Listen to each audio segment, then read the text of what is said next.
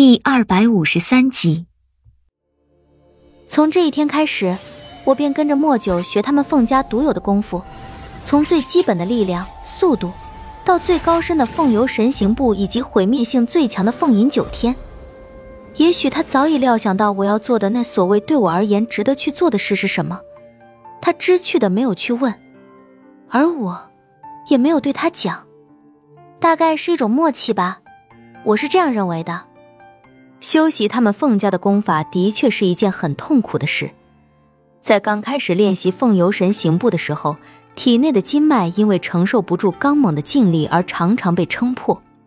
凤家的功法与其余任何功法都有着完全不同的修炼方式，很野蛮。他们似乎不顾自己身体能否承受得了，只顾将体内的劲力运转到十分恐怖的层次。让劲力在经脉之中以一种十分可怕的速度运转，我常常会因为承受不住那种痛苦而昏迷过去。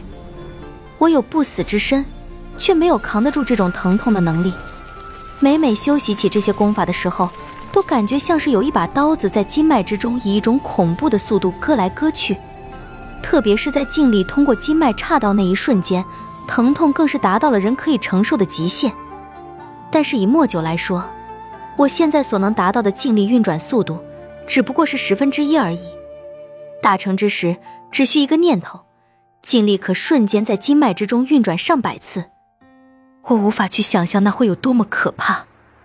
你们练起来就不会痛吗？不会，我们凤家人拥有与世间任何一个族群都完全不同的血脉，我们只要能够达到尽力运转的速度就可以。这真是一个妖孽的种族。好在如今这个种族所剩的只有他一人了。修习功法是一段很长的路程，急不得。在莫九传给我心法内息运行之道后，所有的一切都要靠我自己了。莫九指点我的时间很少，他虽然很想早一点完成我们的约定，让我可以救明帝，但是现在更让他担心的是明帝的伤。他每天大半的时间都放在照顾明帝和为明帝找草药。煎药上，能够指点我的时间少得可怜。大哥很敏感，每天都会来问我在做什么。对我来说，他没有知道的必要，他不知道比知道要好。时间一点一点的流失，转眼又是一月。算算时令，已经初夏了，天气渐渐炎热起来。那间茅草棚子也修整了不知道多少回，明帝依然没有落下那一口气。每天都在生死间来回挣扎，我看着这一切，心硬的无法想象。若是以前，也许只是在看到明帝伤势的那一刻起，就会毫不犹豫的救他。然而现在，我却只是冷眼旁观。随着时间的流逝，药物对于明帝的伤所起的效果越来越不足，莫九便开始用自己的真气为明帝续命。一日又一日。真气的剧烈消耗让他一天比一天虚弱。起初，他为明帝灌输真气之后还能站起来，越到后来，他几乎会当场晕死过去。真气入不敷出，他已经没有多少能力维系明帝的生命了。在没找到你之前，我就是这样做的，我没有别的办法。他显得很是平静和无关紧要，即便自己已经承受不起了。他也没有一次要求我，用他的话说，他相信我。忽然就觉得我是那么的可耻。我知道他们凤家是不会言而无信的。他既然答应了我，无论发生任何事也不会逃避自己的承诺，这是他拿命来证明的。我完全可以在救了明帝之后再让他教我这些，但是我似乎已经不再相信任何人了。我知道，现在的我一无所有。输不起了，很可悲吧？一个势必要冷血无情的人，却还要顾虑别人的生生死死，真讽刺。大哥心软，不止一次的为明帝向我求情。起初我会耐心的听他唠叨，再之后我会打他。我已经承受很多了，是非对错我自有决断，不用他来教导我怎样做是对的，怎样做是错的。从来不关心我的生死，却为了一个才相识不久的女人要我如何如何。他不知道我救明帝要付出怎样的代价，捅破自己的心是有多疼，他们从来都没有体会过。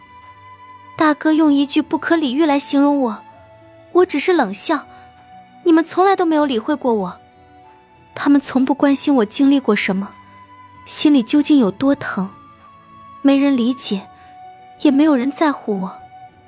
和大哥争吵过之后，我蹲在湖边，看着一湖静水，心里五味杂陈。谁乐意变得冷血无情呢？都是逼出来的，所有人都在逼我。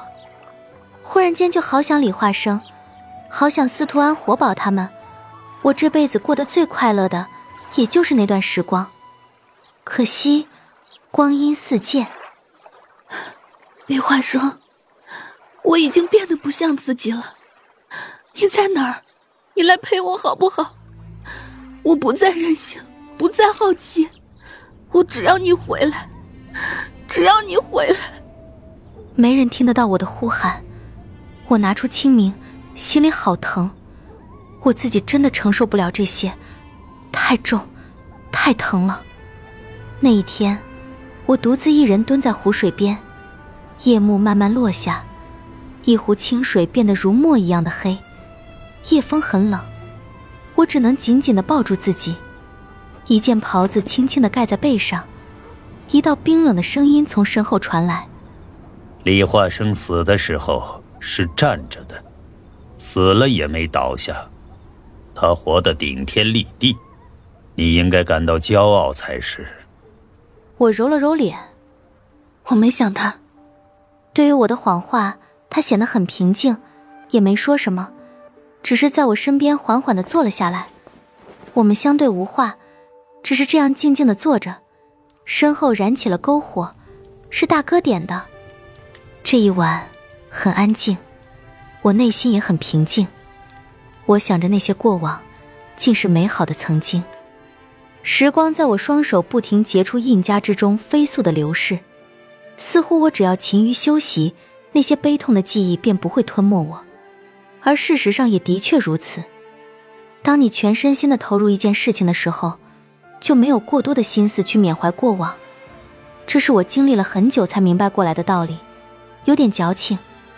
莫九已经不能每天指点我了。他全身心的投入到给明帝续命的大事里，药物在最近一段时间对明帝的伤势完全丧失了作用，他再也喝不进一滴药水。莫九慌了，完全没有了办法的他只能一次次的透支自己的真气，起初一天一次，到后来一天三次、五次，他已经到了自己能够承受的极限。那一天。我看见已经和死人相差无几的莫九抱着明帝重伤的身子，在篝火的映衬之下偷偷的抹眼泪。我不知道他懂不懂得什么叫放弃，也许他真的不懂。